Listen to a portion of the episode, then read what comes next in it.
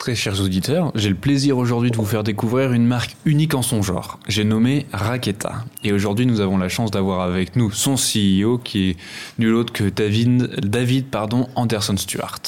Bonjour David et bienvenue sur Tourbillon Watch. Bonjour Baudouin.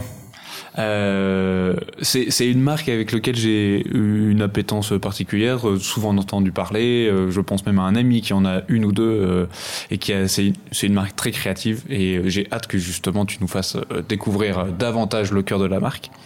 Mais avant ça, avant de plonger au cœur de la marque, est-ce que tu pourrais nous dire qui tu es et aussi qu'est-ce qui te plaît dans l'horlogerie?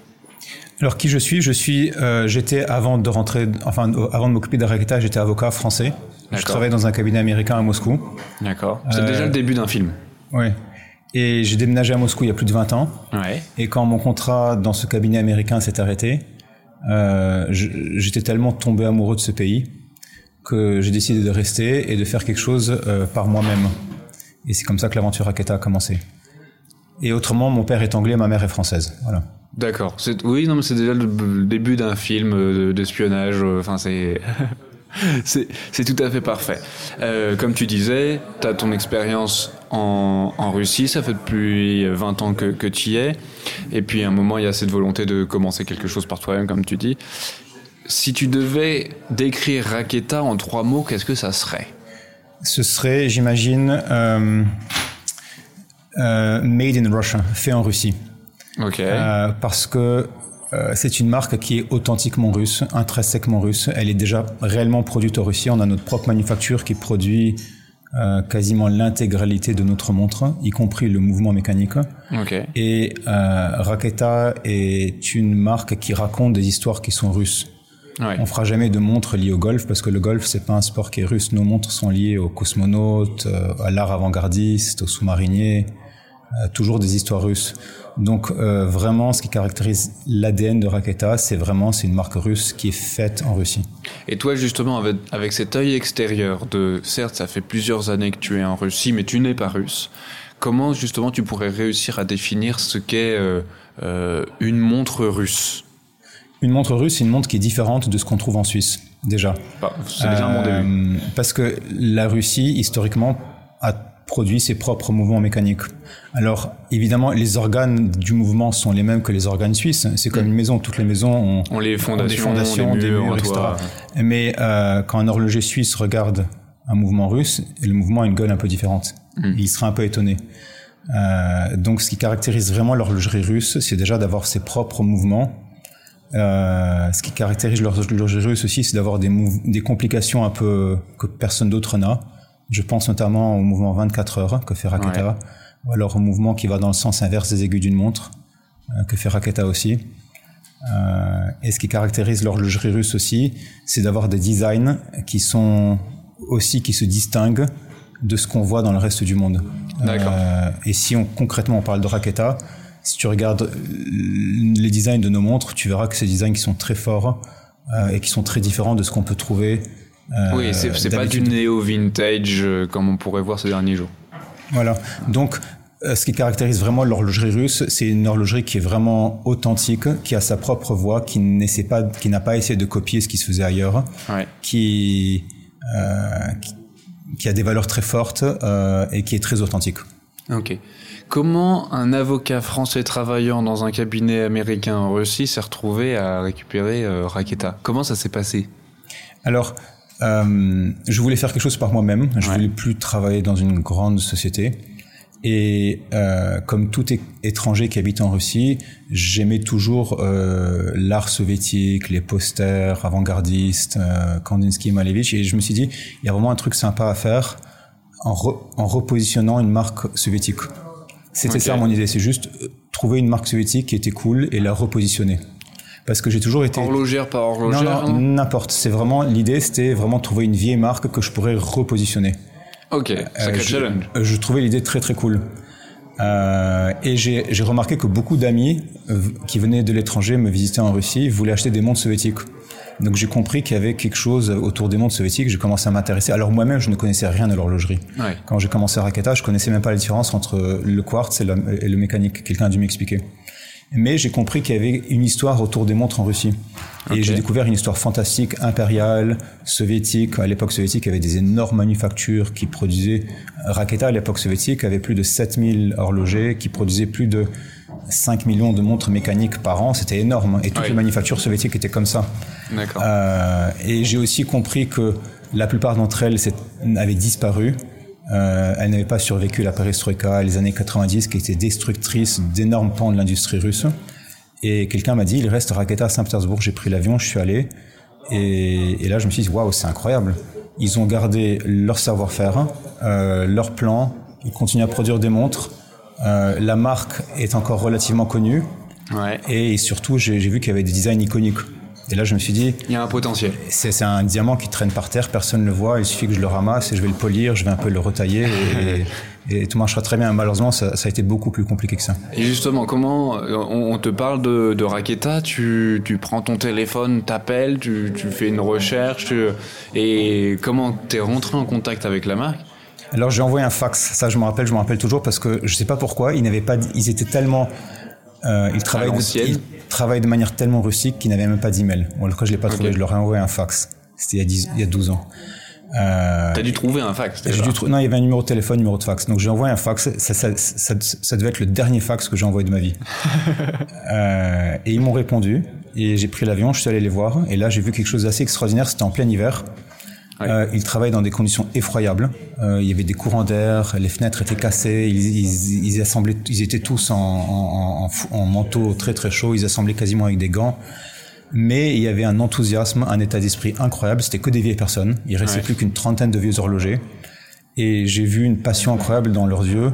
Le directeur, alors que vraiment c'était c'était enfin c'était vraiment c'est des conditions vraiment rustiques. Euh, rustiques. Eh bien, il, il, m'a, il m'a, fait visiter sa manufacture ou ce qui en restait en tous les cas avec un tel enthousiasme qu'il a réussi à me contaminer avec son enthousiasme et je suis ressorti de là avec les yeux qui brillaient. Euh, et c'est comme ça que l'aventure a commencé. Et après, justement, tu as, cette rencontre, tu découvres la manufacture, il y a ce coup de cœur, mais c'est, quoi À la fin du rendez-vous, tu dis bah, euh, je suis intéressé à racheter la marque? Oui, ça s'est passé un peu comme. On s'est revu plusieurs fois, je suis revenu plusieurs fois. Euh, évidemment, en tant qu'avocat, je me suis dit il faut que je fasse un audit. Euh, mon audit technique a consisté juste à ramasser quelques montres de l'établi et j'ai vu que les aiguilles tournaient autour du cadran et je me suis dit bah, super, ça marche. ça marche. Ça marche. J'ai pas du tout compris que ce serait beaucoup plus compliqué que ça et que le fait que les aiguilles tournent, ça veut rien dire du tout parce qu'elles peuvent tourner vite ou pas vite. Euh, mais j'étais très naïf. Si je connaissais quelque chose à l'horlogerie, j'aurais jamais commencé ce projet parce que j'aurais été conscient de la du travail qui allait t'attendre. Mais c'est pas pour rien qu'en Suisse, il y a tellement peu de, de marques qui ont leur propre manufacture. C'est juste, c'est horriblement compliqué et c'est horriblement cher aussi. Et justement, euh, pourquoi Est-ce que tu peux nous expliquer un peu pourquoi, euh, pourquoi c'est horriblement compliqué, etc. Parce, que toi, t'es passé par là et en plus, t'as découvert au jour le jour aussi. Parce que le fait qu'on produise un, une montre mécanique par an ou 10 000 montres mécaniques par an, on a besoin des 100 spécialistes. C'est des métiers qui sont ultra spécialisés. Un décolteur peut pas faire du fraisage. Un, fraiseur, un fraiseur peut pas faire du, du, du roulage. Un rouleur peut pas faire... Euh, ils sont ultra spécialisés dans des opérations qui sont très très très très minutieuses. Donc déjà, il faut tous ces spécialistes euh, qui n'existent quasiment plus en Russie. D'accord. Il fallait les retrouver ou former. Euh. Bah ça, c'était un grand challenge. On a dû trouver des jeunes qu'on a dû persuader de venir chez nous et les former. On a créé notre propre école d'horlogerie en interne euh, qui forme les jeunes. Parce qu'il n'y a plus d'école horlogère en Russie. Oui, mais il n'y a plus de jeunes. Enfin, il n'y a plus d'école horlogère en Russie il y a une marque, tu as besoin de jeunes, et tu me dis on a créé une école. Qui étaient les professeurs euh, ben, c'est les anciens, les anciens, tous ces anciens qui étaient là, qu'on garde le plus longtemps possible. Le chef de notre département d'ingénieurs, constructeurs ingénieurs, c'est une dame qui a 82 ans. Hmm. Elle travaille à la manufacture depuis plus de 60 ans et, et on les garde le plus longtemps possible. Et, et, eux ont envie de rester parce que c'est leur vie, c'est leur passion, c'est et, et parce qu'ils doivent transmettre leur savoir-faire le plus longtemps possible. D'accord. Parce que l'école, c'est l'école, mais après ensuite, il y a la pratique. Et la pratique, ça s'apprend que euh, derrière l'établi. Ouais. Euh, et pour ça que dans chaque département, on a réussi à garder les anciens qui continuent à venir. Ils ne travaillent pas nécessairement derrière la machine, mais au moins ils supervisent, ils continuent à transmettre le maximum de savoir-faire. Et l'autre chose qui est très compliquée, c'est les machines. Parce que pour arriver, euh, l'horlogerie, c'est, on travaille avec des tolérances du micron. Hmm. On a même un composant qu'on produit avec une tolérance d'un demi-micron. Un micron, c'est un, millième de millimètre. Tu prends un millimètre, tu le divises par mille et encore par deux. Voilà la tolérance dans laquelle on travaille. Et tout ça avec des vieilles machines soviétiques. Euh, et, qui sont pourtant euh, euh précises. C'est vieux, mais la vieillesse ne veut pas dire que c'est. Elles sont précises et si elles sont bien maintenues. Elles sont précises si l'outillage est de bonne qualité. Elles sont précises si les instruments de coupe sont, sont, sont bien taillés. Elles sont précises si la matière première qu'on utilise est de bonne qualité. Il y a elles sont précises s'il n'y a pas trop de changement de température. Malheureusement, en Russie, on peut passer en hiver du moins 20 au plus 40 en été. Et tout ça, ça affecte les machines. Donc il y a beaucoup de facteurs qui font que euh, c'est un, métier qui est très très très très compliqué. Et justement à propos de la marque, et là tu nous as, permis d'avoir justement un, bon aperçu de déjà des, des, des premiers jours, en premiers mois, euh, de tout le travail que tu as pu faire. Quelle est aujourd'hui un peu la fausse idée que des gens auraient concernant la marque? La fausse idée que des gens peuvent avoir concernant les Macs russes, c'est que c'est quelque chose d'ancien, c'est quelque chose de poussiéreux, poussiéreux, pas forcément de intéressant, de mauvaise qualité, quelque chose qui appartient au passé. Alors qu'au contraire, c'est une marque qui est très dynamique. On est très fiers de notre passé. Euh, tous nos modèles reprennent des designs de l'époque soviétique. Les histoires qu'on raconte, c'est toujours, toujours des histoires de cosmonautes, de sous-mariniers. Mais c'est une marque très dynamique qui regarde le futur. Et en termes de qualité, évidemment, euh, on n'a pas le choix que d'être même, au même niveau que les marques suisses. Euh, donc c'est une fausse image que les gens peuvent avoir. Et, euh, et voilà. Et justement, là, y a, tu nous dis, il y a de la créativité au sein de, de Raketa, et c'est vrai, j'ai vu les modèles que tu, que tu m'as présentés, euh, et quelques modèles qui vont à venir, du coup, on garde le suspense pour, pour les gens c'est euh, pour arriver à cette créativité-là. Ce qui est pratique, c'est que la marque a une très longue histoire. À peu près combien de temps euh, la marque a été fondée en 61 en l'honneur du vol, du, vol de Gagarine dans l'espace. C'était un événement tellement extraordinaire pour, extraordinaire pour l'humanité que les soviétiques ont senti le besoin de créer une marque. Ils ont créé la marque Raketa qui veut dire une fusée spatiale. Parfait. Et et euh, il y a toute cette créativité, il y a tout ce, cet héritage, euh, que ce soit de l'ère soviétique, mais même maintenant de la Russie euh, actuelle, que tu viens utiliser, t'inspirer. pour arriver là, il y a dû avoir quand même beaucoup de travail qui a été réalisé. Quels sont les, les travaux que tu as entrepris lors de la reprise et qui portent leurs fruits aujourd'hui? Tu dis, heureusement que j'ai fait ça il y a X années quand je l'ai repris, et maintenant, bah, c'est parfait. quoi. En plus de l'école. Alors, en gros, on a fait trois choses. Un, on a modernisé la manufacture, mais c'est un process qu'on continue à faire en permanence. Ça veut, ça veut, dire quoi moderniser? Moderniser la manufacture, c'est ça, c'est sûrement le plus compliqué. C'est un, c'est recruter des jeunes et les former. Hmm. Deux, c'est faire un, un, état des lieux du parc de machines. Alors à 90%, on continue à utiliser nos vieilles machines soviétiques. Mais on a racheté évidemment aussi de nouvelles machines. Ouais. Euh, on peut pas se permettre d'en racheter trop parce que ça coûte, on n'a pas des budgets pour ça, ça coûte horriblement cher. Et la réalité, c'est que ces vieilles machines soviétiques, si elles sont bien maintenues, elles sont increvables. Dans 100 mm. ans, c'est des machines qui n'ont aucune électronique, elles n'ont pas de software, c'est du métal. Et si c'est bien entretenu, dans 100 ans, dans 200 ans, elle va continuer à travailler. Et euh, donc, on a créé un département de réparation de machines, de maintenance de machines, un département instrumental, euh, on a racheté nos locaux, on a fait des grands travaux, on continue à faire des grands travaux pour moderniser, pour que les conditions l'environnement de travail soient, soient vraiment euh, parfaits. Ça, c'est ça, c'était le, le, premier challenge. Le deuxième challenge, c'était de repositionner la marque. Ok, ça t'a fait comment Ça, c'est un travail de longue haleine parce qu'évidemment, on partait euh, avec le monde entier contre nous.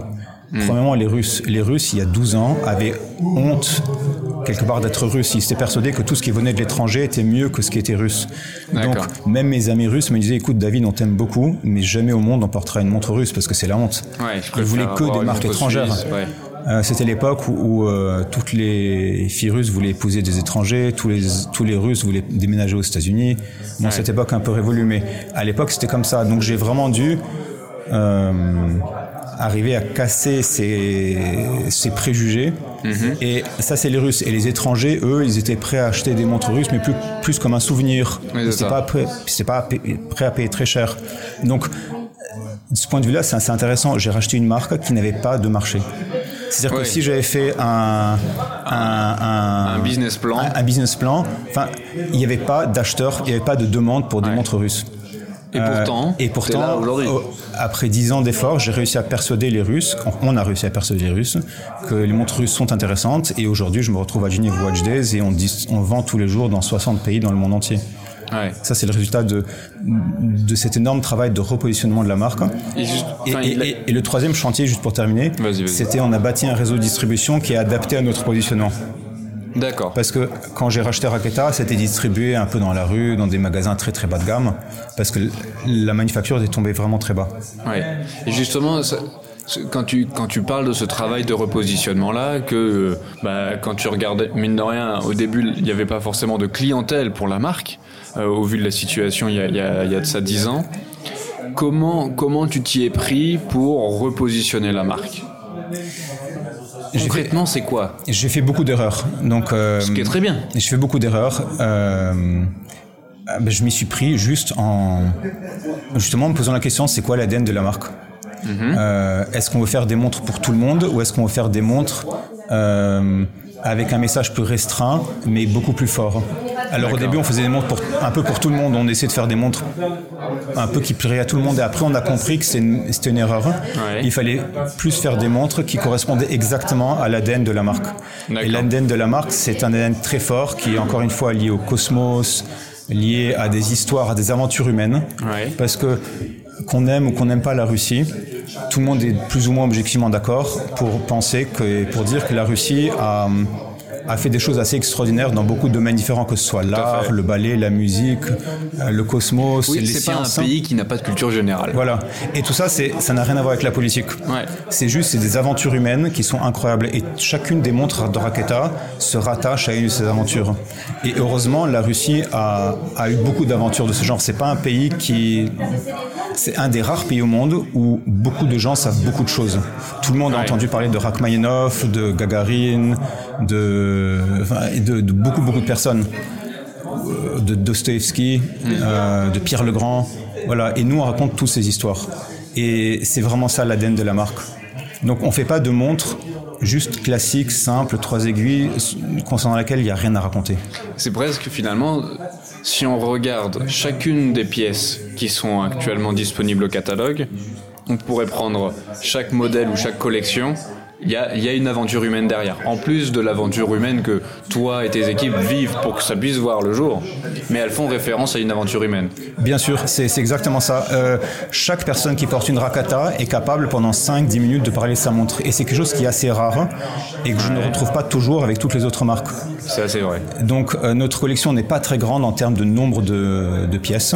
Mais par contre, euh, chacune des montres a une histoire incroyable à raconter et souvent même le mouvement participe à cette histoire. Par exemple, le mouvement 24 heures est utilisé pour les montres pour cosmonautes, sous-mariniers, explorateurs polaires. C'est des professions euh, qui ont besoin d'un mouvement 24 heures, d'un cadran 24 heures pour distinguer le jour de la nuit. Donc c'est utile.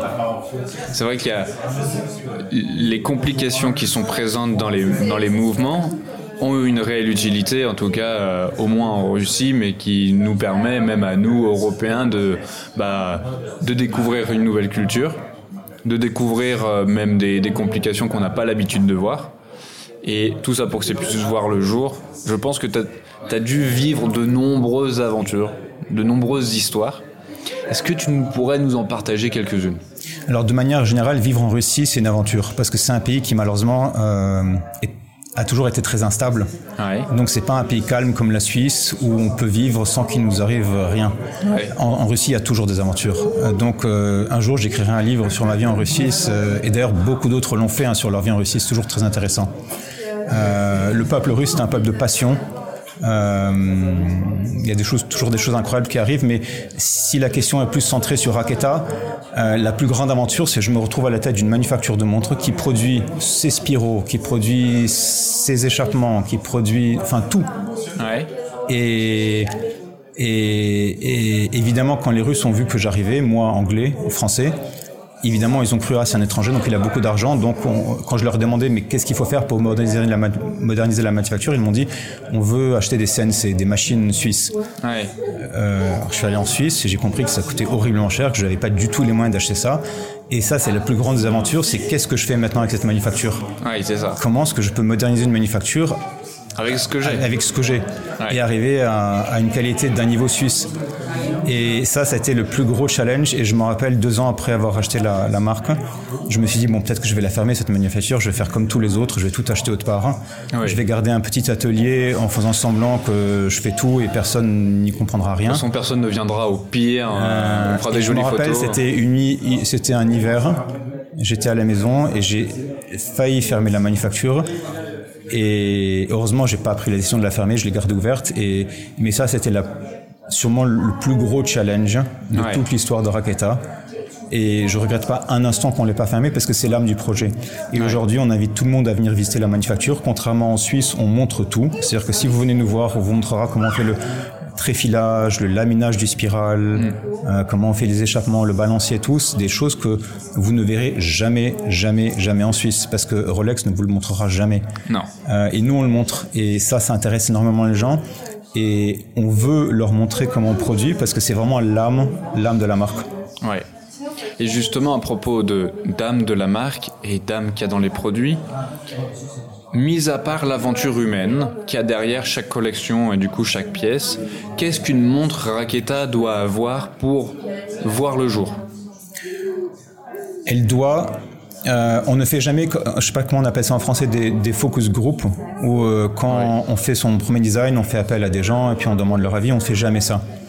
Euh, il y a beaucoup de gens même qui passent par mon bureau, je leur montre un peu les esquisses, ils disent j'aime pas, j'aime pas, j'aime pas, mais si nous, en interne, on considère que le dessin euh, correspond à l'ADN de la marque, on va lancer le produit.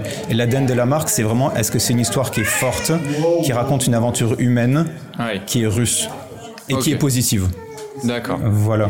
Et euh, si la montre correspond à chacun de ces critères, on va lancer la montre. Alors c'est assez dur parce que c'est pour ça qu'on a aussi peu de références maintenant dans notre catalogue. Mais si on considère que la marque correspond vraiment à l'ADN d'Orecta, on va la lancer même si tous mes amis ou tous les gens qui passent par le bureau nous disent ah ça je la porterai jamais cette montre, ça correspond pas du tout à mon goût. Ouais. Donc c'est une approche qui, est, assez hein. spéciale euh, et c'est toujours comme ça qu'on a travaillé. Et à mon avis, c'est ce qui fait la force de Raketa aujourd'hui. Euh, c'est que c'est vraiment authentique et les gens l'apprécient. Oui, tout à fait. Et j'avais une autre question pour toi. Maintenant qu'on a passé, euh, que, tu nous as expliqué tout le travail que tu as pu faire au sein de la marque, tout ce travail de modernisation, de ramener des, jeunes au sein de la manufacture, de préserver le savoir-faire avec les personnes qui y sont, comment t'imagines le futur de la marque? Quels sont les projets, les challenges qui t'attendent? T'en as déjà beaucoup, mais je pense qu'il y en a encore d'autres devant. Non, on est euh, notre manufacture a 300 ans d'âge, mais je considère toujours ça comme une start-up. Donc on est toujours au tout début du relancement de la marque. Alors on l'a jamais relancée parce qu'elle c'est jamais éteinte. Elle s'est jamais éteinte, voilà. Donc c'est plus un repositionnement. Euh, c'est euh, notre manufacture a survécu à, à, tous les soubresauts de l'histoire de la Russie. Donc ce qui se passe et on a toujours survécu que ce soit des révolutions. L'histoire de la Russie est très chaotique et on a toujours survécu à tout. Donc je n'ai aucun doute qu'on va survivre au chamboulement, au chaos qui existe actuellement. Donc nous on travaille vraiment sur le très long terme et on va continuer à faire de belles montres qui racontent de belles histoires hmm. et, euh, et, on va continuer à, à, à raconter ces histoires. Euh, Aujourd'hui, on est relativement peu connu à l'étranger, donc euh, on va continuer à moderniser la manufacture, on va continuer à raconter notre notre marque. Et, et, et, à, et à la présenter dans de nouveaux marchés. Il y a deux ans, on a ouvert par exemple le Moyen-Orient. Aujourd'hui, on est très fort au Moyen-Orient, alors qu'il y a deux ans, il y a personne ne connaissait Rakata au Moyen-Orient. Donc on n'est pas présent, on n'est pas encore présent en Asie, on n'est pas encore présent aux États-Unis, on n'est pas encore présent en Amérique du Sud. Il y a beaucoup de marchés où on n'est pas encore présent, mais et donc ça, ça c'est l'avenir. C'est, ça doit être euh, enivrant de justement voir euh, tout ça. Euh, disons, c'est très intéressant. c'est euh, je ne considère pas Raketa comme un business et c'est un mot qui me, qui me fait mal à l'oreille quand, on me demande comment va ton business, c'est pas un business. Euh, faire des montres, surtout avoir sa propre manufacture, c'est un gouffre financier quelque part. Parce que vous devez constamment investir dans de nouvelles machines, dans la formation. Euh, c'est vraiment très compliqué. Donc, c'est pas un business, c'est de l'art, c'est c'est être curateur d'un savoir-faire dans un pays. C'est quelque chose comme ça. On, les montres, c'est de la culture, c'est un savoir-faire, c'est de l'histoire, c'est de belles histoires. Euh, euh, et c'est quelque chose dont je suis fier, évidemment. J'adore faire ce que je fais. Euh, même si j'ai perdu beaucoup d'années de ma vie, sûrement en, termes de stress. C'est pas grave, mais au vu de ce que tu nous présentes aujourd'hui, en tout cas, ça, ça en valait la peine. Oui. Ouais. Non, bah ça, c'est dit d'un point de vue extérieur. Si on revient sur, sur les produits, les, les marques Raketa et euh, enfin pardon, les montres Raketa et la marque Raketa ont un relationnel très particulier avec le cosmos. Et euh, bien sûr, autre sujet. Euh, Est-ce que tu peux nous en dire un peu davantage sur ça en utilisant l'exemple de la, dernière nouveauté en date qui est euh, l'écranoplan Est-ce que justement tu peux nous expliquer l'histoire de l'écranoplan euh, si je le prononce peut-être mal. Écranoplane. Écranoplane. Alors l'écranoplane n'est pas une montre liée à l'espace. Mais c'est vrai que comme, comme dans l'ADN de la marque, l'espace est important, Raketa a toujours fait des montres en lien avec l'espace, entre autres. Donc on a fait des montres, à l'heure où on parle actuelle, à l'instant où on parle actuellement, euh, les cosmonautes russes portent une Raketa au poignet, euh, au-dessus de nos têtes, dans la Station spatiale internationale. Parce qu'on a fait une montre euh, en collaboration avec Roscosmos, qui est l'agence spatiale russe, euh, des montres pour cosmonautes. Donc c'était une édition limitée, donc elle est terminée, elle s'est terminée il y a quelques mois. Mais euh, les cosmonautes aujourd'hui russes portent nos, nos montres. Euh, et dans notre collection, on a plusieurs montres qui qui, qui, qui, qui sont liées à la thématique de, de l'espace. Donc c'est clairement c'est très important. Et pour le peuple russe, l'espace est très très important. C'était un, un, des un, un des événements fond, enfin clés de l'histoire du XXe siècle. Euh, le vol de Gagarine. Est très important pour les Russes. Et les Russes vraiment participaient à la conquête spatiale. C'était, faisait partie des pionniers. C'était le peuple qui, qui travaillait pour cet objectif-là, pour cette mission. Donc clairement, l'espace pour nous est important. On va continuer à faire des montres pour cosmonautes. On va continuer à faire des montres liées à l'espace. Hmm. On a notamment une montre qui s'appelle Copernicus, qui aussi date de l'époque soviétique, mais qu'on a ressorti, où toutes les aiguilles sont des cercles qui représentent des planètes qui tournent autour du Soleil. Hmm. Donc ça nous ramène un peu à, au début de, de, la lecture du temps, quand pour lire l'heure, nos, ancêtres regardaient les étoiles, les planètes, euh, la Lune. Euh, alors, les, chronoplanes, c'est une montre euh, liée à une des machines les plus extraordinaires du XXe siècle, qui était un avion amphibia, mi-avion, mi-bateau, que les soviétiques ont construit en un exemplaire. C'est un exemplaire expérimental qui n'a jamais terminé parce qu'entre-temps, l'Union soviétique s'est écroulée. C'est un avion amphibia qui a une gueule extraordinaire qui avait tous les avantages d'un avion et tous les avantages d'un bateau, et qui aujourd'hui traîne sur une plage en Russie, dans le Daghestan, et il est laissé à l'abandon. Et c'est une histoire qui est tellement belle, qui est tellement extraordinaire, qui est... et c'est un avion qui a une gueule incroyable. Il est énorme, c'est plus grand qu'un Boeing. Il est juste abandonné sur une plage. Et il y a beaucoup de fans de l'écranoplane dans le monde entier. Et ça correspond tellement à notre image, à quelque chose d'un peu extrême, extraordinaire, hors de l'habituel, qu'on a décidé de faire une montre en hommage à cet avion. Donc c'est une montre où la lunette est faite avec un morceau de l'écranoplane qui nous a été officiellement donné, ouais. euh, et avec lequel on a fait la lunette. Donc c'est une super montre euh, qu'on a sortie il y a deux mois et qui marche très bien. Et T'as pu aller voir les ou pas? Oui, on a fait un shooting dans les chronoplanes. On nous a autorisé à rentrer dedans. Ouais. C'est, c'est, j'incite tout le monde à aller au Daghestan voir. C'est, il y a qu'en Russie qu'on peut voir comme ça des, des, des, objets extraordinaires comme ça qui sont juste abandonnés, qui traînent sur une plage. Ce qui est assez fou. Ça doit être assez fou quand même de se dire, j'ai une bête de technologie qui aurait pu révolutionner euh, l'aviation euh, d'aujourd'hui. Hein. Et, et, et c'est là, et on va venir célébrer euh, justement cette création-là avec euh, bah, une de nos montres. Et en plus, il y aura une pièce, euh, enfin une pièce de l'écranoplane qui sera dans la montre. c'est, ça doit être quelque chose de dire bon bah on va au Daghestan, on va faire un shooting sur un monstre de technologie, quelque chose quand même. Ouais. J'ai une dernière question pour toi qui est finalement quel conseil tu pourrais donner à un passionné qui s'intéresse à l'horlogerie et qui découvre Raketa pour un peu le, le mode d'emploi de si tu veux comprendre Raketa, commence par là, euh, éventuellement va sur notre site, découvre l'histoire, ou quel, quel, conseil tu lui donnerais? Euh, C'est une marque qui qui mérite d'être euh, c'est une marque qui, qui mérite d'être connue dans le sens où il, faut creuser un peu pour la connaître. C'est pas juste une marque fashion qui s'adapte un peu aux tendances et aux modes et qui mm. est un peu superflue c'est vraiment une marque c'est une marque qui a beaucoup de substance qui a une histoire très très forte. Euh, et c'est une histoire très forte aussi bien en termes de manufacture parce qu'on a notre propre mouvement avec notre propre complication ce qui est très très rare.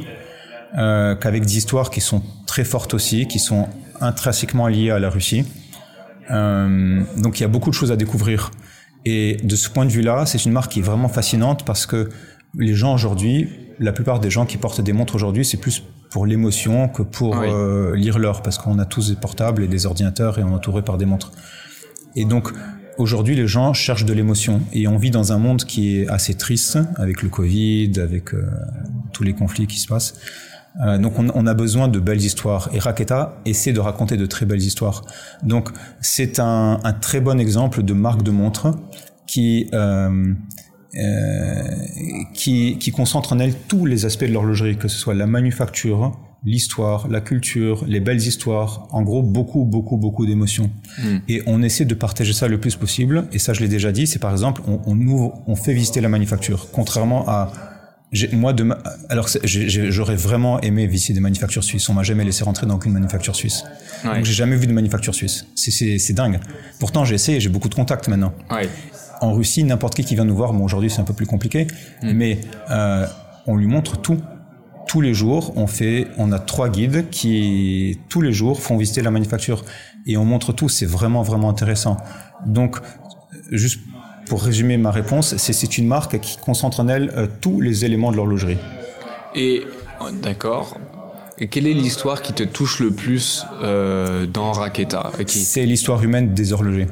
Euh, j'ai une énorme tendresse maintenant et pour tous les horlogers de Raketa parce que c'est vraiment ils, ils, font des miracles dans des conditions qui sont pas faciles et je sais à quel point leur travail est compliqué. Et, c'est vraiment eux qui ont sauvé la manufacture.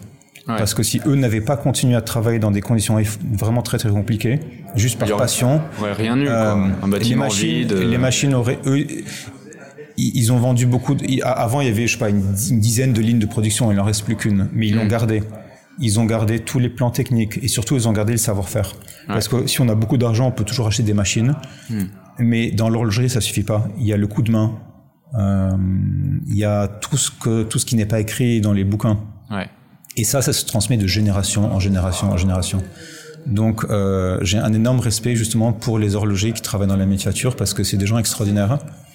Et, euh, et sans eux, euh, on serait pas là aujourd'hui. Et est-ce que, alors je dis sûrement une bêtise, mais je veux vérifier ça avec toi. Lorsqu'on lorsqu'on achète une raqueta, dans la boîte, il y a souvent aussi la photo de du du ou de la enfin de l'horloger ou de, de l'horlogère qui a monté la montre. J'ai une bêtise Non, c'est presque ça. C'est euh, quand on ouvre la, la, boîte, la première chose qu'on voit, c'est effectivement une photo d'un de nos horlogers spécialistes mhm.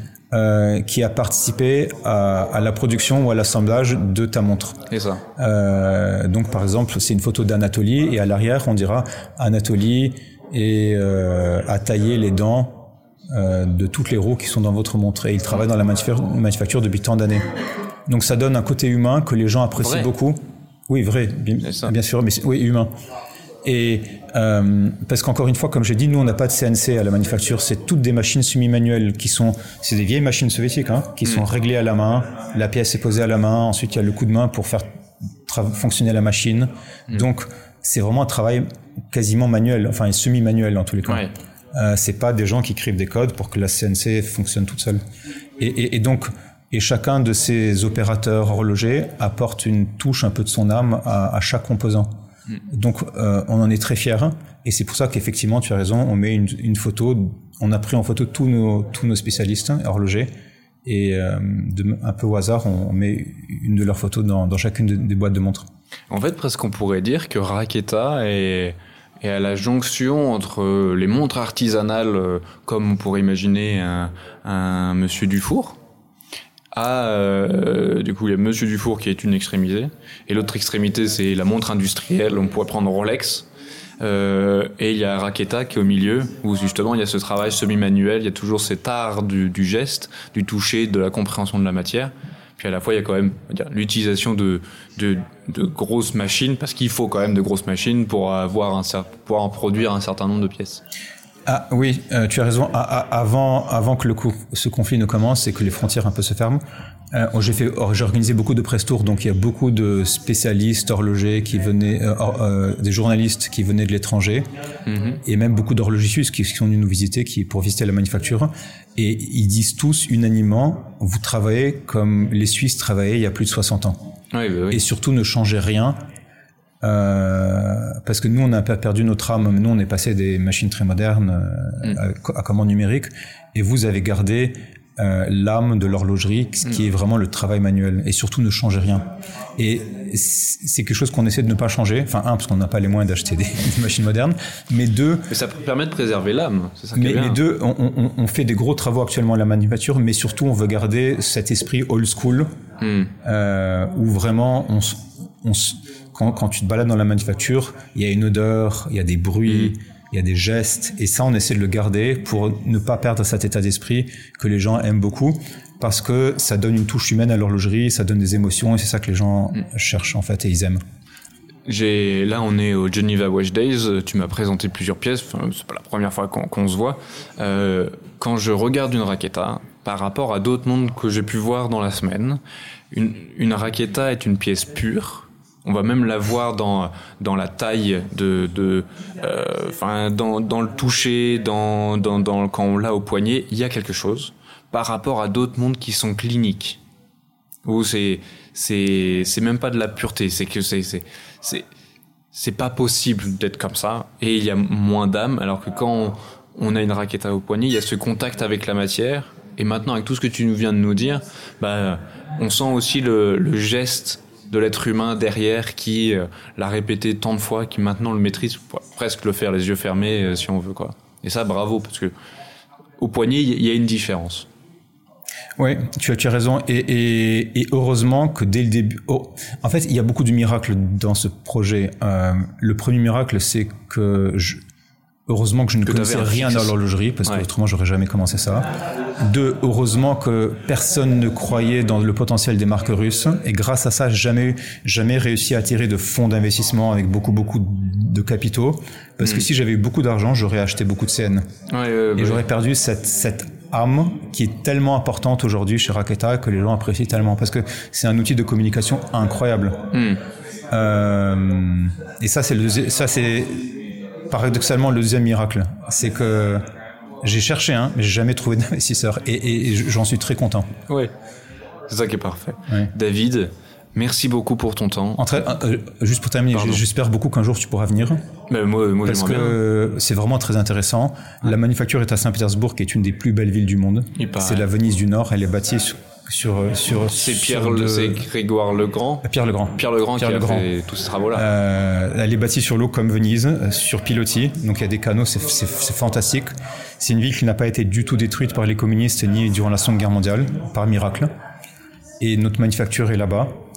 Et, et ça vaut vraiment la peine Ouais, bah, alors euh, moi avec plaisir. dès qu'il y a de l'aventure, je, suis partant. Et puis euh, si ça intéresse d'autres personnes qu'on documente justement ce, ce périple-là, avec grand plaisir. David, merci beaucoup pour ton temps, toutes tes explications, toutes tes histoires. Ah, J'espère que ça il faut, faut dire juste à, ton auditoire que euh, on a fait cet enregistrement en plein Geneva Watch Days. Oui. Euh, donc il y a beaucoup de monde qui passe et c'est pour ça qu'il y a eu un peu de bruit. Euh, mais, je pense qu'ils ont pu entendre le cœur de l'histoire euh, parce qu'on était suffisamment proche du micro et normalement c'est bon. Et euh, écoutez très chers auditeurs, j'espère que ce podcast-là vous a plu. Je vous invite vivement à aller déjà sur le site de Raketa pour si vous ne connaissez pas la marque. Si vous avez l'opportunité, est-ce qu'il y a des revendeurs en France? Oui, bien sûr. On, on, a on a quatre magasins en France, hein, dont deux à hmm. Paris. D'accord. Tout est indiqué sur le site. Parfait. Euh, et on vend aussi par dans les magasins, par internet. Parfait. Pour, pour, j'invite les gens à aller voir, à aller toucher le produit, à discuter euh, euh, avec les, les, vendeurs pour justement euh, découvrir une nouvelle marque qui, enfin non, découvrir une marque qui est souvent trop peu connue en France. voilà. Et puis je remercie Alix pour le montage de ce podcast et je vous donne rendez-vous pour, pour de prochaines aventures.